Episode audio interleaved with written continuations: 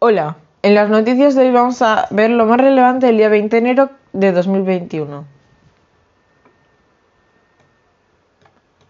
Una enorme explosión ha destruido las cuatro plantas superiores del edificio ubicado en el número 98 de la calle de Toledo, en el distrito de La Latina junto a la parroquia Virgen de la Paloma. En estos momentos se han contabilizado al menos tres fallecidos, aunque podrían ser más de cuatro y once heridos. De ellos, el sacerdote Rubén Pérez, de 34 años, reviste la mayor gravedad.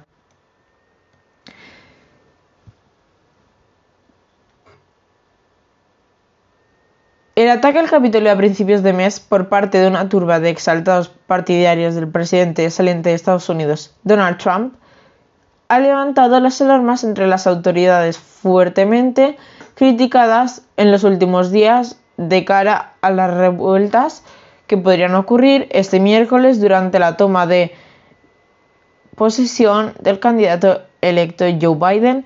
Unos 21.000 efectivos de la Guardia Nacional han sido ya desplegados en Washington y varias calles en torno al Capitolio han sido cerradas. El FBI, que ha establecido una oficina específica para evaluar posibles amenazas, ha identificado hasta el momento a unos 200 sospechosos de participar en los actos violentos del pasado 6 de enero y ha detenido a otro centenar.